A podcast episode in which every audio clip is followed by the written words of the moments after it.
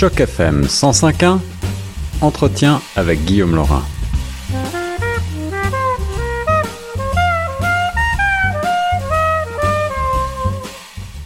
Théodore chef, bonjour. On parle de la physique de la tristesse. Ravi d'être avec vous. Merci pour votre invitation. Bonjour. Bonjour. Alors, c'est la première mondiale de ce court métrage qui est presque un moyen métrage, on va dire, 27 minutes. Ouais. C'est votre plus long film à date? Mon plus long film à date, oui. En fait, euh, oui, c'est presque une moyenne métrage et le plus ambitieux, je pense. Absolument. Alors, on va en parler. C'est euh, c'est complètement fou la technique euh, et la qualité visuelle de ce film, un film d'animation, il faut le dire, mais un film d'animation à nul autre pareil puisque c'est une première mondiale que cet emploi de la technique de l'encaustique en cinéma. alors, partons tout de suite sur cet aspect visuel euh, fascinant pour moi. D'où est venue l'idée tout d'abord de travailler Caustique Peut-être faut-il expliquer de quoi il s'agit exactement. Euh, le film est inspiré par une roman de mon compatriote bulgare euh, Georgi Gospodinov. Et quand j'ai lu le livre en 2010, euh, j'ai lu le livre pendant une nuit. Et je l'ai fini le, matin, je l'ai contacté et j'ai commencé tout de suite d'écrire le scénario. Et immédiatement, j'ai eu dans, la tête, euh, vous savez, cette euh, image euh, des Égyptiennes quand ils sont enterrés, c'est les, morts. Ils sont mis dans les sarcophages des morts, des portraits hyper réalistes qui sont été faits avec la technique de encaustique. Encaustique, ça veut dire vous faites chauffer le cire d'abeille vous faites des pigments et vous dessinez très vite. Après ça, ça reste intact. Et tous les portraits qui sont été faits au premier siècle sont restés intacts sans aucun changement de couleur, sans changement de, pigmentation, de rien, rien, rien. Ils sont restés tels quels. Donc, euh, j'ai décidé, mais ce serait intéressant vraiment euh, de, de cette technique-là parce que comme le film, c'est comme une capsule du temps. Et pour moi, la première capsule du temps, c'en était les, tombeaux mm. des, pharaons, les mm. tombeaux des Égyptiens, parce qu'ils sont enterrés tous les objets de la vie quotidienne. Et je disais, OK, mon film, c'est une capsule du temps et je dois mettre mon portrait en acoustique sur le sarcophage de mon génération. Et c'est là que l'idée m'a tombé dans la tête. Le problème était que cette technique-là, comme vous avez dit, a été jamais utilisée? Pour créer un film d'animation, pour créer une animation. Donc, je dois inventer comment je vais faire. Quand j'ai commencé, je l'ai annoncé à mon producteur. Il me dit, ben, vas-y, on va prendre le risque. Bon, euh, le risque était pris, mais la, première, euh, les premières images que j'ai fait, les premières dessins ont été un désastre. Donc, il me fallait trois ou quatre mois pour que je apprivoise cette technique-là, pour être à l'aise avec la technique, euh, pour euh, commencer vraiment de, comprendre comment ça marche, qu'est-ce que je dois faire pour euh, faire bouger, pour être beau, pour être satisfait avec l'image que j'ai. Le problème avec cette technique-là, que vous devez dessiner extrêmement vite. C'est ça. Et vous n'avez pas du temps de mettre aucun détail puisque par définition, la cire d'abeille sèche très vite et Exactement. un art comme le cinéma, qui est un art euh, du mouvement, j'imagine qu'il y a comme un antagonisme entre cette technique qui peut paraître être euh, mm. peut-être plutôt une difficulté euh, mm-hmm. qu'une aide, mm. puisque vous avez besoin de retoucher en permanence votre travail, n'est-ce pas? C'est exactement ça le cas. Donc, mais ce que j'aimais beaucoup dans cet aspect, c'était que l'image reste imparfaite. Euh, les images restent sans euh, le temps ne vous donne pas de chercher un détail dans l'image. Euh, donc vous devez être vite, vous devez être assez confiant dans ce que vous faites et vous devez être dans de bonnes conditions physiques aussi ah parce que c'est votre dos, c'est vous, travaillez au-dessus d'une caméra, c'est pas possible de s'asseoir dans une chaise, aucune pause. Et vous devez être près de toutes les erreurs qui, qui vous avez fait qui vont rester. Parce que les techniques s'imposent vers votre dessin. Et cet aspect-là, j'ai beaucoup aimé.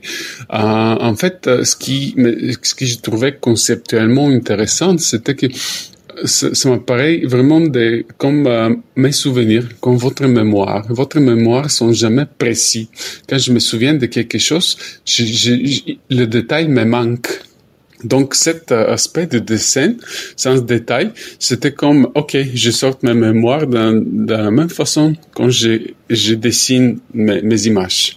Et le résultat est absolument extraordinaire. Effectivement, il y a cet aspect évanescent de la mémoire qui est rendu visuellement en même temps.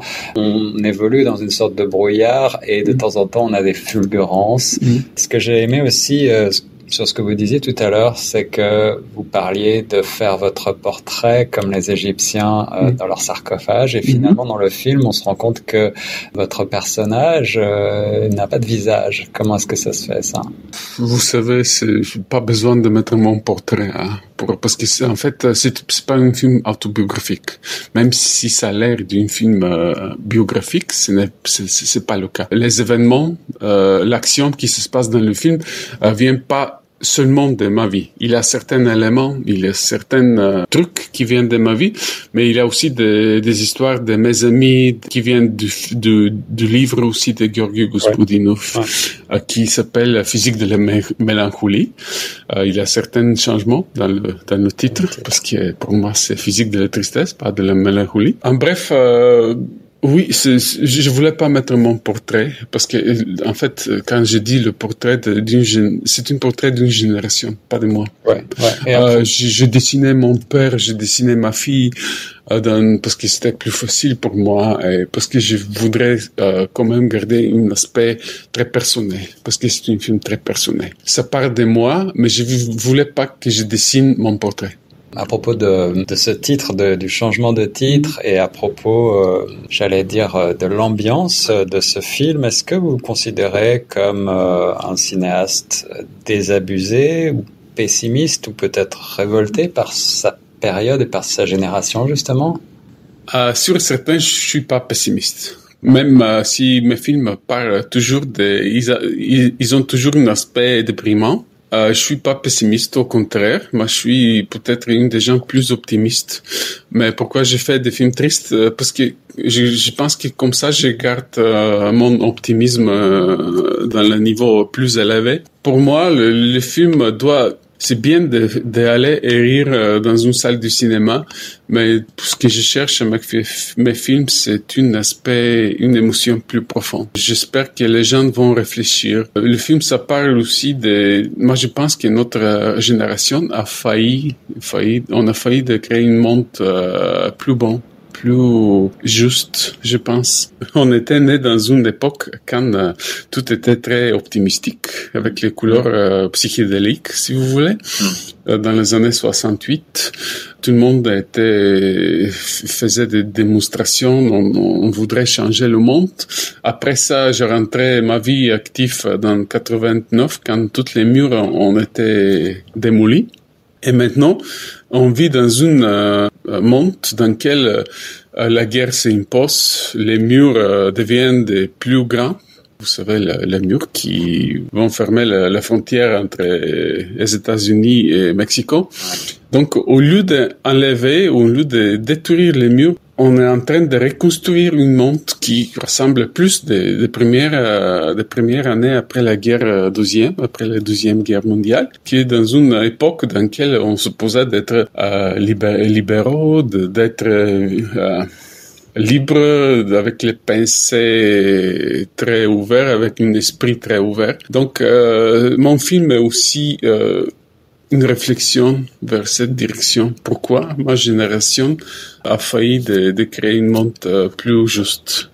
On parlait euh, du jeu sur le temps, la capsule temporelle, le mhm. jeu sur les souvenirs également sur la nostalgie parfois, mmh. mais pas seulement. Et parfois, on a l'impression, en regardant la physique de la tristesse, d'être plongé comme dans un rêve avec des éléments de réalité qui reviennent à la surface. Mmh. Euh, Est-ce que vous vous considérez plutôt comme un cinéaste ou comme un poète? Mmh.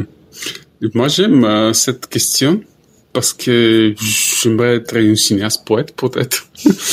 le livre a un aspect très poétique dans la façon d'écriture. Et comme vous savez, moi je considère l'animation comme la poésie dans le monde du cinéma. quand je regarde un film d'animation, je pense toujours d'une poème. Parce que, évidemment, il s'agit d'un euh, récit court dans, quel, dans quelques minutes, vous avez du temps de dire tous sur la vie, sur le monde, et sur les, les émotions. Donc, juste de fait d'animation, vous êtes déjà un poète. Théodore Chef, euh, vous euh, jouez également sur la relation au père et euh, il y a énormément de sensibilité dans ce mhm. film. Il faut mhm. aussi dire que pour la version anglaise, la narration est faite par le comédien Rossif Sutherland avec son père Donald Sutherland. Et pour la version française, on retrouve Xavier Dolan et son père Manuel Tadros. Vous le disiez tout à l'heure, ce n'est pas un film purement autobiographique, mais malgré tout, il est dédié à votre père. Est-ce que vous voulez dire quelques mots là-dessus Oui, euh, c'est la question plus difficile quand je réponds à toutes les questions, euh, parce que pendant la production du film, mon père est décédé. Et c'est mon père qui m'a donné le recette de l'acoustique. C'est mon père qui m'a guidé dans mon parcours artistique.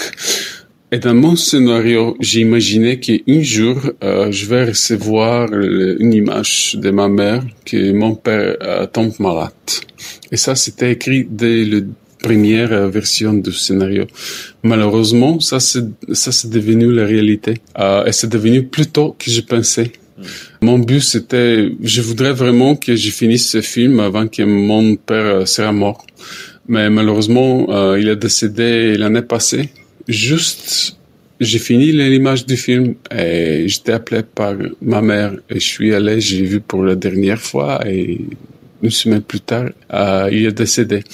Donc, euh, c'est passé exactement la même chose comme je pensais dans mon film. Je pouvais pas croire que ça c'est possible. Ça c'était le plus dur. Heureusement, j'ai dessiné toutes les scènes avec mon père avant qu'il soit mort. Mais après ça, quand je faisais le montage, parce que sinon je serais pas capable. Mais quand je faisais montage, euh, c'était, j'étais plein d'émotions. J'étais comme toujours dans un état très émotionnel. Même maintenant, quand je pense, c'est dur pour moi de, de, parler, mais oui, ça, ça, ça parle évidemment de, de père et de fils.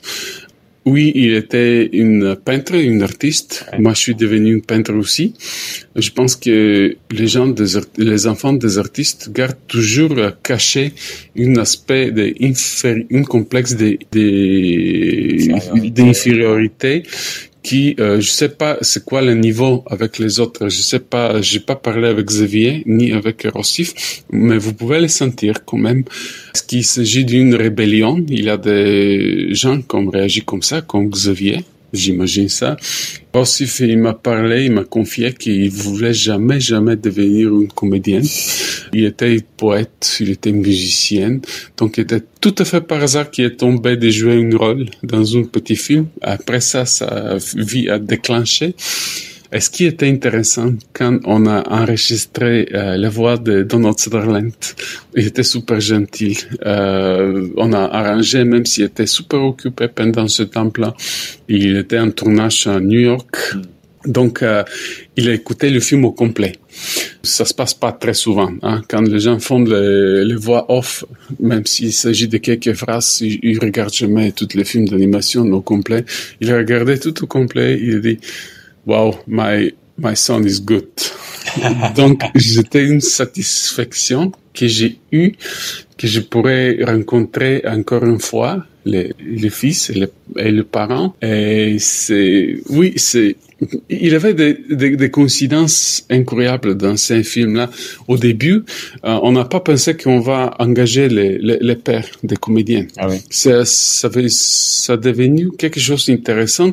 On a enregistré tout à fait par hasard la, voix de Manuel Tadros comme le présentateur du cirque. Et dans un moment, quelqu'un, quelqu'un, euh, l'idée est tombée de ben, pourquoi on, on n'enregistre pas comme une écho comme, euh, le, comme le père qui parle, parce qu'on est là. Et c'était l'idée de mon producteur Marc Bertrand qui a dit, OK, on va essayer de, faire doubler quelques phrases.